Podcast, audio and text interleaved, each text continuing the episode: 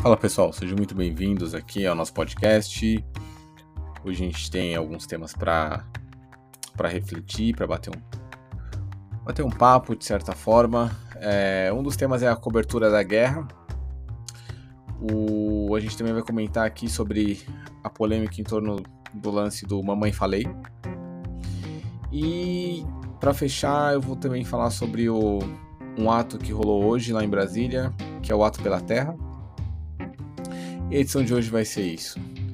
Eu sou o Vitor e esse é o nosso podcast Sem Novidades.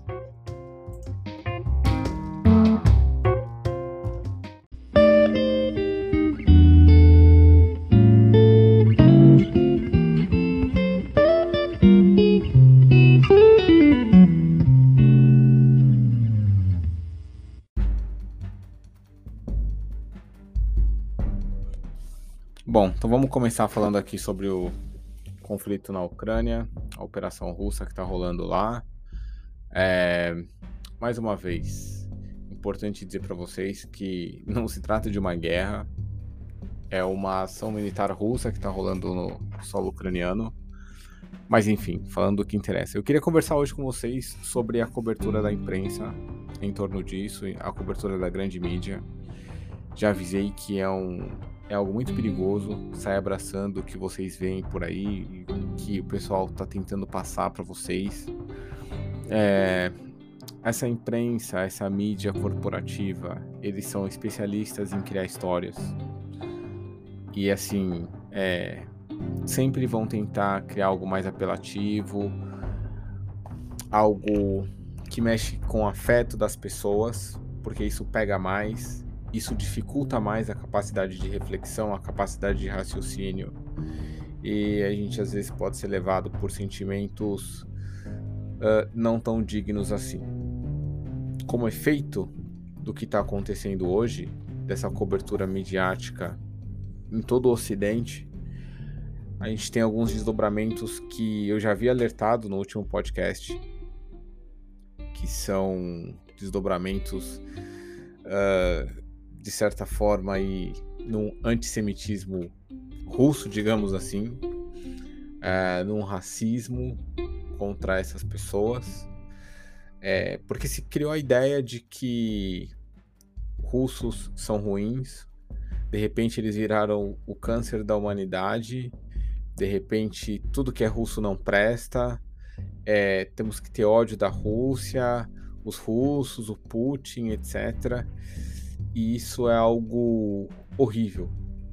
É, não dá para acreditar que em 2022 a gente possa estar tá reproduzindo esse tipo de comportamento, um comportamento que levou à, ascensão da Alemanha nazista, basicamente. Né? Eu estava é, vendo aqui algumas reportagens ao longo dos últimos dias e por isso decidi abordar esse tema para a gente ver o que está acontecendo e a gente não pode aceitar isso e é engraçado como não só as pessoas aceitam isso, uh, como em grande parte reproduzem isso, aplaudem esse tipo de coisa. Né? Então, alguns absurdos, pelo menos na minha concepção.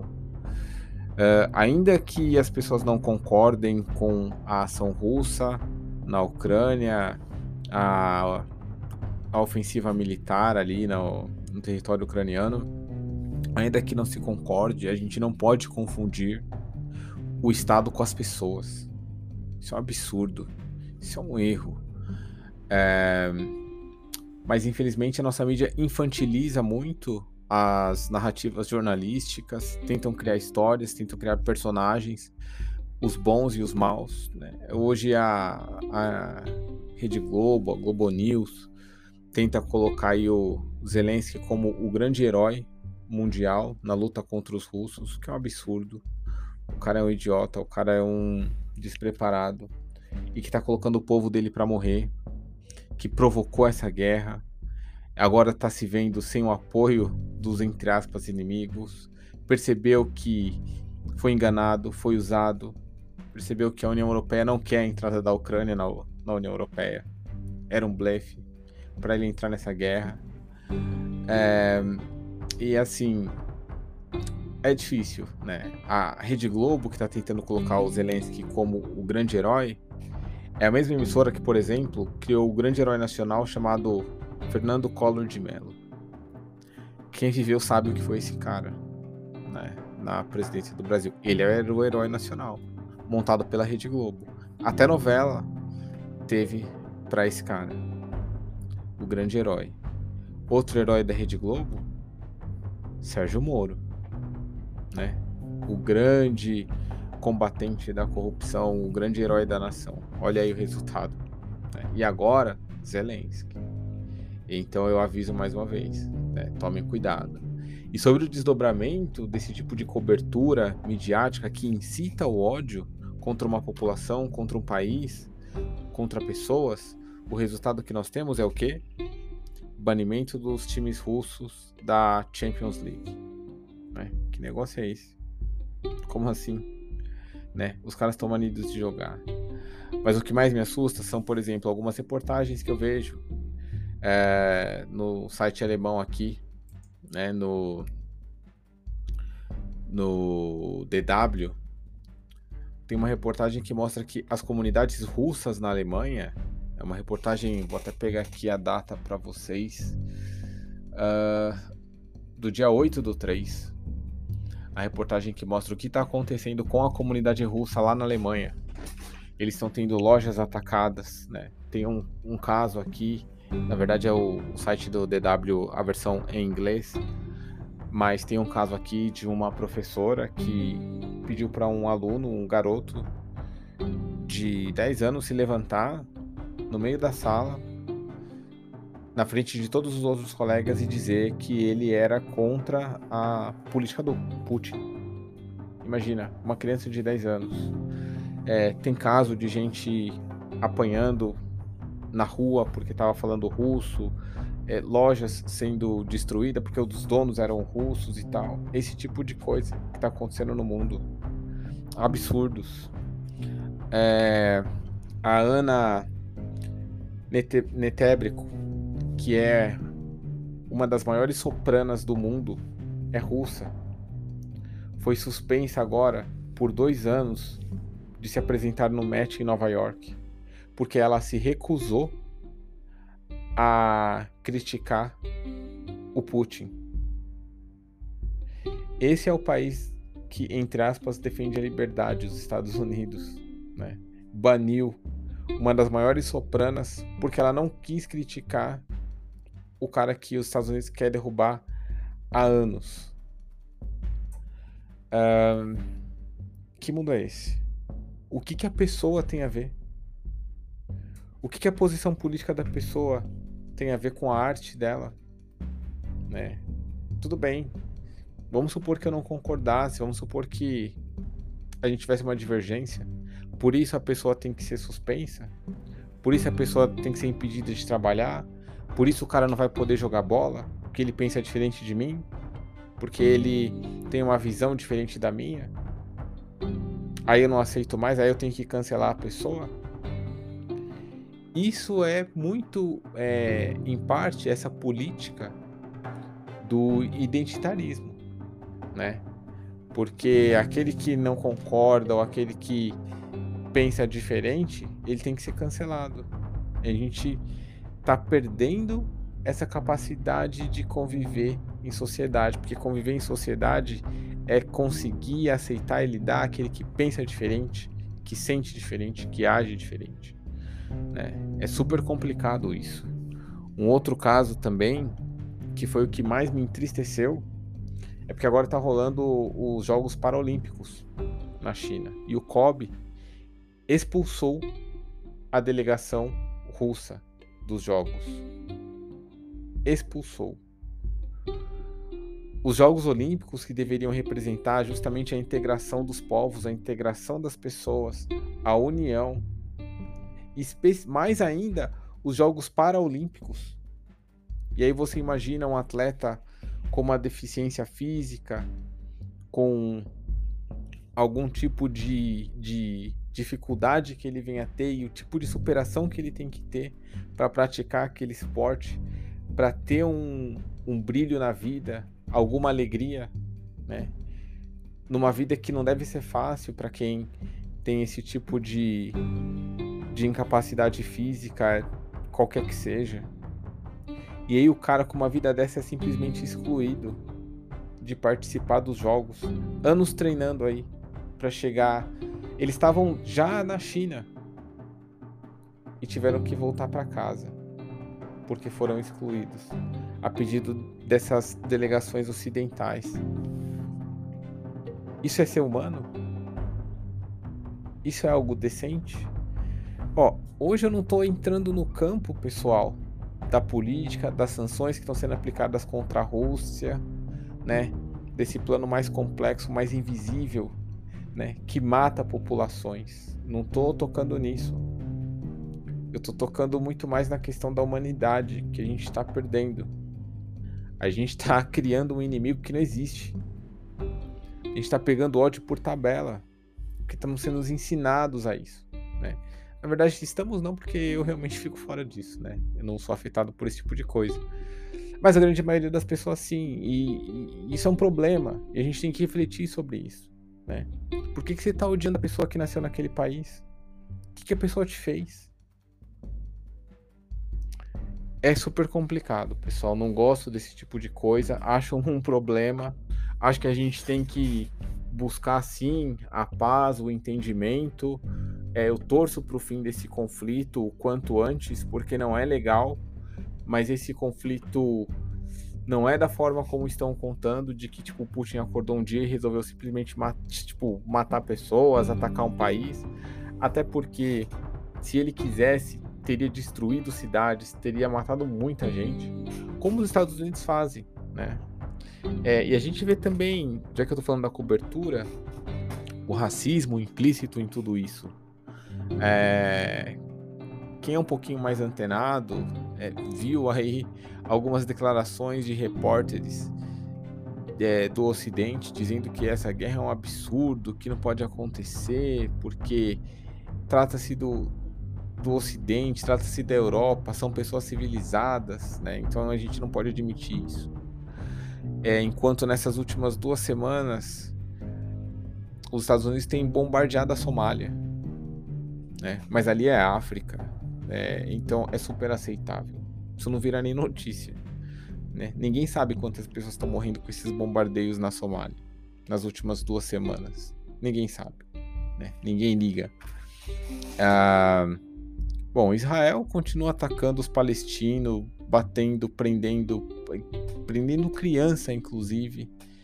É, mas isso não incomoda ninguém, que acontece ali na faixa de Gaza, né? Porque eles não são europeus, entende? Então, esse pessoal, é, no fundo, é meio animal, não tem problema nenhum.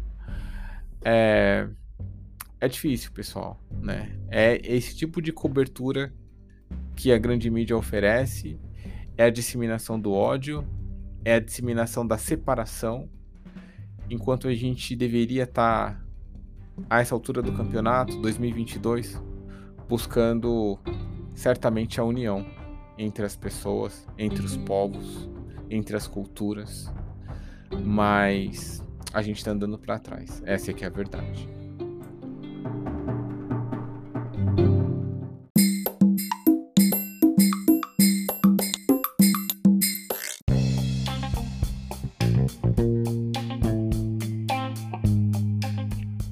Segundo tema que eu peguei para para a gente refletir é o lance que aconteceu aí. É, esse é um pouquinho mais recente. Foi a questão aí do do Mamãe Falei. É, aconteceu na última semana. O para quem não sabe, esse Mamãe Falei é um deputado aqui de São Paulo do partido Podemos, partido de ninguém mais, ninguém menos que Sérgio Moro. É... Enfim. O, o Mamãe Falei, ele foi para a Ucrânia, ele é um cara direitista, da extrema direita, inclusive. E ele é um dos, entre aspas, heróis aí que se candidatou aí lá para a Ucrânia para simplesmente fazer coquetel molotov pros caras. É uma viagem meio sem sentido. É... Mas tudo bem, é um cara que tá aí ganhando dinheiro público da gente que trabalha aqui em São Paulo. Pegou licença, foi lá para a Ucrânia. E aí o, a polêmica toda se deu em torno de um áudio vazado num grupo é, de WhatsApp ali do pessoal dele e que ele diz o seguinte, vou abrir aspas aqui. Elas olham e eu vou te dizer, são fáceis, porque elas são pobres. E aqui, cara, a minha carta do Instagram, que é cheia de inscritos, funciona demais. Depois eu te conto a história. Não peguei ninguém, mas eu colhei em duas minas, dois grupos de mina, porque eu não tinha tempo. É inacreditável a facilidade. Fecha aspas aí pro Mamãe Falei. É, essa, esse áudio dele gerou muita indignação, porque, pô, o cara vai na Ucrânia e aí quer pegar as minas porque são pobres, já estão fugindo da guerra tal. Muito ataque se deu uh, em cima do Mamãe Falei. Para quem me conhece já há algum tempo, não só do podcast, mas também do canal lá no YouTube, inclusive vou gravar algum vídeo aí nos próximos dias, assim que eu tiver um pouquinho mais de tempo. É, mas para quem me conhece sabe que eu não gosto de ficar personificando um problema, né? que eu acho que é muito mais amplo e eu gosto do debate mais amplo. Eu acho que teve muito ataque ao Mamãe Falei. É, moralmente falando, não gosto de julgar ninguém. É, evito esse tipo de coisa por ser cristão, né? E uma das orientações do Cristo é de que nós não devemos julgar ninguém. É, todo mundo é passivo de falha, de erro e etc, né? O cara, eu acho particularmente que esse tipo de declaração de você querer explorar a pobreza do outro é uma coisa nojenta, é uma coisa grotesca, mas esse cara é um expoente de toda essa turma que deu golpe em 2016, né? Eles estavam todos abraçados. Bolsonaro, Mamãe Falei, Sérgio Moro, Quinta Categoria. Todos esses caras aí da extrema direita, Joyce Hasselman, cara, meu, toda essa galera, né? Eles são a mesmíssima coisa. Isso que vazou aqui do Mamãe Falei, que escandalizou as pessoas, a mim não escandaliza. Porque é o que eu espero desse pessoal. Me escandalizaria se ele tivesse solidariedade. Ó, tô indo lá na Ucrânia para ajudar o povo. Vou lá para distribuir comida, vou lá para levar alimento, vou para isso seria algo espantoso para mim. Agora, o cara ir para Ucrânia para fazer coquetel molotov como se isso fosse parar de alguma forma o exército russo né, é meio ridículo. Um cara desse ir pra Ucrânia, né, pra querer explorar a situação da mulher lá, não me surpreende, né? É o que esses caras são, em essência. Agora, é, como eu disse aqui, eu não quero falar da pessoa, né? Julgamento moral não me interessa aqui. Mas o que interessa é a gente colocar o problema. E onde é que tá o problema nesse áudio aí do Mamãe Falei? o problema é o capitalismo, obviamente. Né? Vitor, o que capitalismo tem a ver com isso? Tudo é o capitalismo para você, mas o pior que é, tudo é o capitalismo. É, em vez de a gente falar da pessoa aqui, né, como quem vem aqui no meu podcast quer ter alguma coisa minimamente diferente, eu vou abordar por esse prisma, o prisma do capitalismo. Quando eu peguei um projeto uma vez, muitos anos atrás, é, antes mesmo do na verdade, no primeiro ano do PTPT estava chegando, foi 2003. É, eu fui para o Nordeste trabalhar. Né? Peguei algumas cidades ali para fazer um, um, um, projeto e ficava alguns dias ali. Então, é, geralmente nas capitais, são Fortaleza, Natal. E especialmente Fortaleza, uma coisa que me chamava muita atenção, assim, que às vezes era punk de você ver, inclusive tinha reportagem na época, era de turistas europeus que vinham aqui ao Brasil é, e pegavam meninas muito pobres que tinham ali na, naquelas regiões uh, para explorar sexualmente. Então os turistas vinham, é, davam algum dinheiro ali para a família e podiam ficar com as crianças ali, tipo, o dia ou a semana que eles estavam aqui e tal, e enfim. Era assim que funcionava o turismo sexual. Por que, que isso daí acontecia? Porque essas famílias não tinham dinheiro nenhum. Essas famílias não só não tinham dinheiro, como devido a essas regiões serem subdesenvolvidas, muito subdesenvolvidas, não tinham como elas conseguirem dinheiro também. É, e a fome é uma coisa que pega muito. Por isso que eu falo que é difícil a gente fazer julgamento moral de qualquer coisa que seja, né?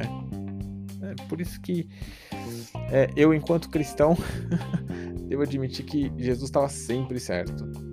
É, não dá pra gente julgar. A família com fome, sem chance de qualquer pessoa, tendo a chance de ter o que comer, né? Porque a fome é algo desesperador para nossa condição humana. É, você de repente faz o que tiver que fazer. Né? É difícil julgar. Mas isso tudo é porque você está num sistema capitalista onde certas pessoas não vão ter acesso ao capital de nascença. E a pobreza ela vai gerar violência em todos os aspectos da vida. Todos.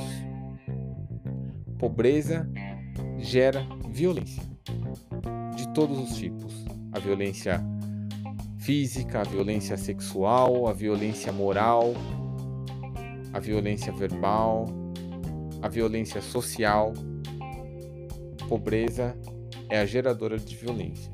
E na sociedade capitalista, se você é pobre, você vai estar tá submetido a todo tipo de violência, né? As pessoas vinham aqui explorar essas famílias e essas crianças pela vulnerabilidade social na qual elas se apresentavam. O que uma mãe é, falei disse aí no áudio é justamente isso. O capitalismo chegou num ponto agora em que um país na região da Europa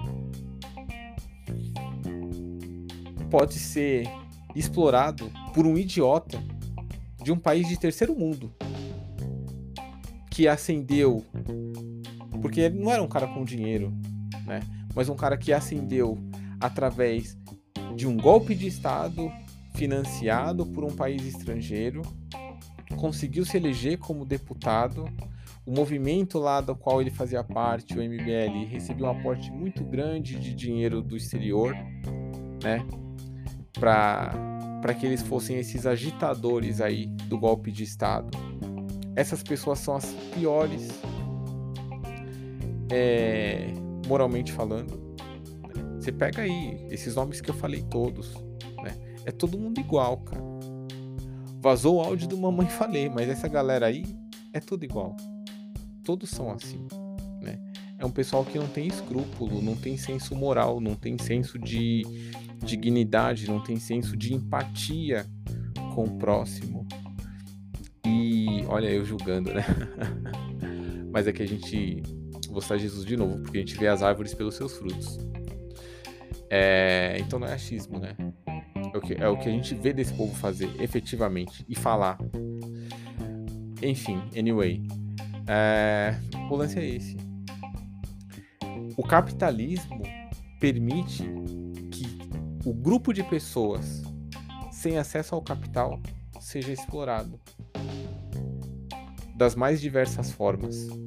Seja o cara que tem que se sujeitar a um trabalho é, de super exploração pelo mínimo do valor, em detrimento ao máximo lucro do empregador. É, a violência da pessoa que não tem o que comer porque não conseguiu dinheiro.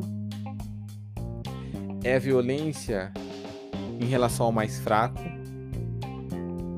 que vai ficar sem comida porque o mais forte ou mais velho chegou na frente. É o mais fraco que vai ficar na exploração sexual, né, que vai ser explorado sexualmente. Na infância, meninos e meninas. Na vida adulta, as mulheres. O capitalismo e a falência do sistema capitalista leva a esse tipo de coisa. Leva a um cara como esse mamãe falei ir lá e explorar a vulnerabilidade daquelas pessoas de um país pobre, apesar de estar na Europa, mas muito pobre, sem acesso a nada. E a pobreza, ela vai gerar carência, vai gerar fantasia, né? Por isso, evidente que vai facilitar com que aquelas meninas, em, tipo, de alguma forma, vejam em qualquer idiota que apareça uma chance de sair daquela vida, porque a pobreza é muito dura. É... Eu passei para algumas pessoas, publiquei no meu canal no YouTube um documentário que eu traduzi durante o carnaval. Foi um documentário que eu peguei da, da RT, em que eles fizeram uma filmagem que vai de 2014 a 2021, mostrando como ficou a situação da Ucrânia depois do golpe de 2014. Como ficou a situação na Ucrânia, especialmente naquelas regiões de Donbass, que é de maioria russa, e que sofriam bombardeios e que não tinham acesso a nada, e como a pobreza tomou conta do lugar, a violência, bombardeio todos os dias. Quem quiser, acessa o meu canal, tá lá. Tá lá. É... E é uma situação muito delicada muito triste de ver, né? Muito difícil. Pobreza é sempre difícil. Mas, uh, bom, enfim, era isso sobre o Mamãe Falei. É, o cara é mais um dos que explora dentro do capitalismo as falhas desse sistema que está em decadência e que está expondo mais pessoas a cada dia que passa.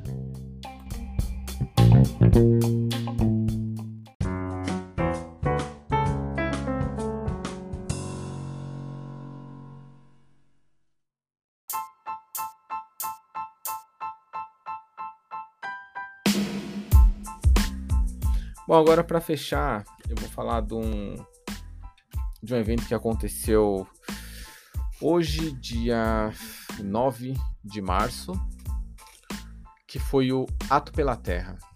É, o Ato pela Terra reuniu artistas como Caetano Veloso, MC, Emicida e Bela Gil. É, a gente tinha mais gente lá, tipo, o Criolo tava lá, Luiz Amel, Nando Reis participou do ato também, uma galera. É... O ato protesta contra mudanças de legislação ambiental que estavam sendo discutidas no Congresso. Então, entre os temas estão a legalização da mineração em terras indígenas na Amazônia e a flexibilização, a flexibilização da grilagem. O grupo que deve encontrar o Rodrigo Pacheco, que é o presidente do Senado, também tem a participação, né, de outros artistas aí que eu citei, como a Rafa Kalimann, por exemplo, e a Luísa Mel.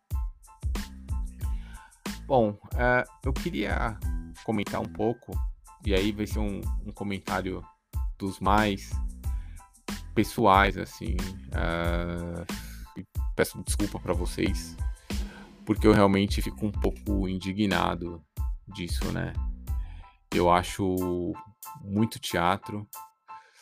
Uh, muitos desses artistas aí, tipo Caetano Veloso, eram artistas que estavam apoiando lá a Lava Jato, né? A alavanca do golpe que tirou o governo eleito e colocou esse idiota que a gente tem na presidência e que levou à morte de uma série de brasileiros, né? É, muitos artistas estavam apoiando lá. Agora esses artistas, tipo, vêm apoiar a causa aí da mineração e, e as, as terras e os índios e tal. E é claro que essa, essa causa é nobre e é digna de apoio e tal, né? Mas você fazer um protesto por conta disso, o ato pela terra, né, contra a exploração da mineração em terras indígenas, é, num país em que você tem um seríssimo problema de habitação. Esses artistas que participaram desse ato hoje, isso é a minha visão. É, mas pô, esses artistas eles ganham muito dinheiro aqui em São Paulo, no Rio, fazem grandes apresentações nesses lugares. O Rio e São Paulo tem uma quantidade enorme de favela. Enorme. É... Eu nunca vi um ato pelo fim da favela. Nunca. Nunca vi um ato pela pela busca de moradia para as populações brasileiras. Nunca vi um ato assim, nesse sentido.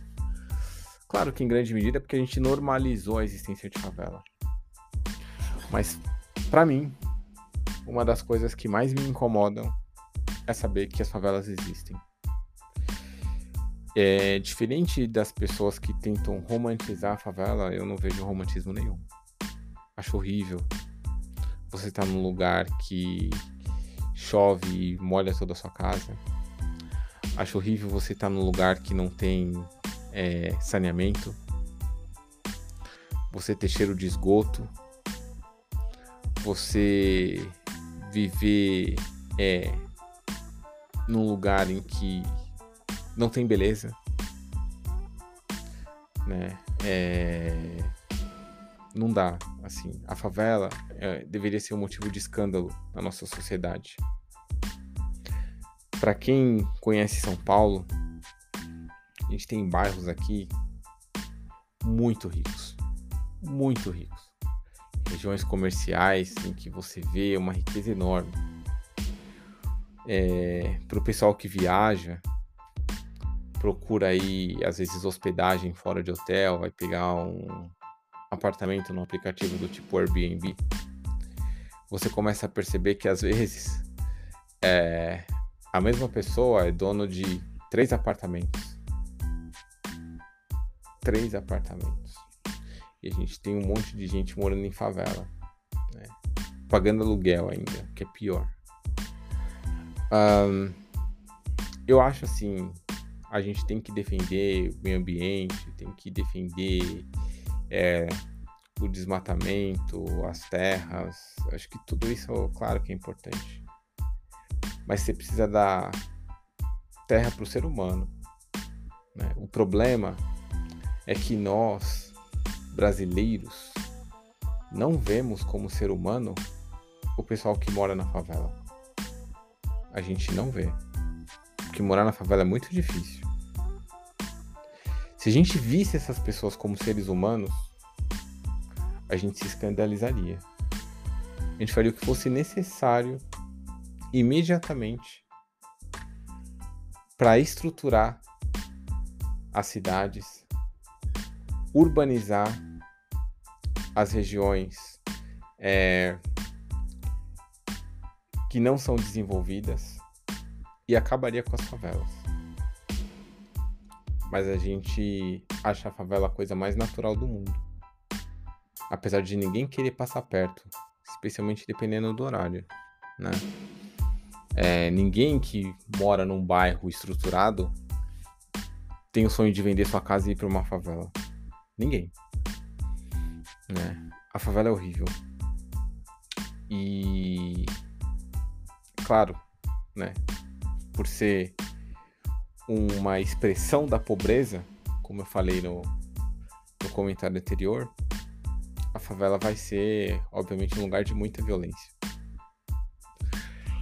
Enfim, pessoal, era esse o desabafo, porque eu fico indignado, assim. Eu acho que a gente tem prioridades na vida, né? a gente tem que saber hierarquizar as coisas. E a gente primeiro precisa saber tratar os seres humanos como seres humanos. A gente precisa resgatar a humanidade de um grupo de pessoas que corresponde a quase metade da população brasileira, né? Se não mais. Mas a gente não liga. Então você que está ouvindo aí o, o podcast e que hora de dormir vai encostar a cabeça no travesseiro, vai ter um teto e que não vai cair água na sua cabeça se chover, né? Que a polícia não vai chegar metendo o pé na sua porta, correndo o risco de dar um tiro na sua cabeça por sei lá que motivo. Porque se isso acontecer, ninguém vai ligar, é um favelado.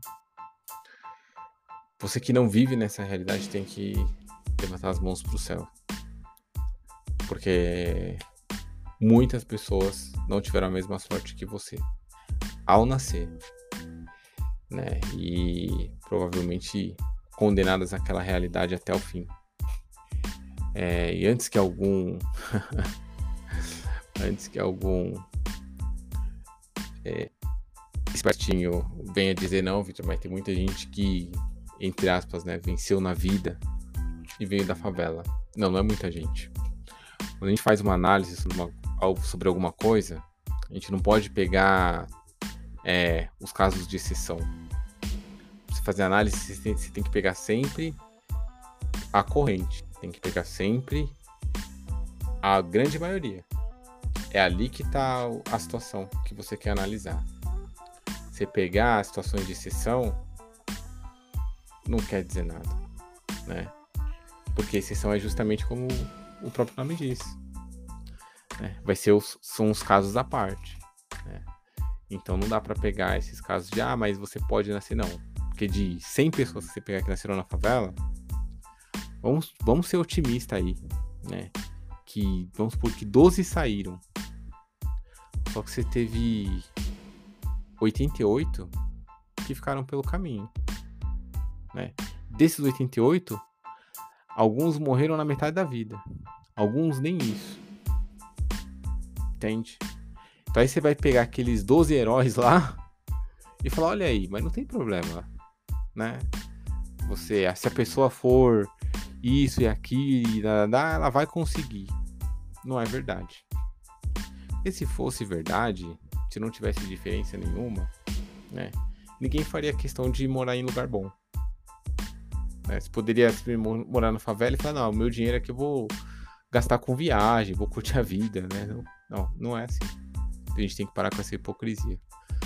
Bom, é isso, pessoal. Espero que vocês tenham gostado aqui do podcast, das nossas reflexões. Já falei demais para variar. E a gente se vê no próximo episódio. Esse foi o nosso Sem Novidades.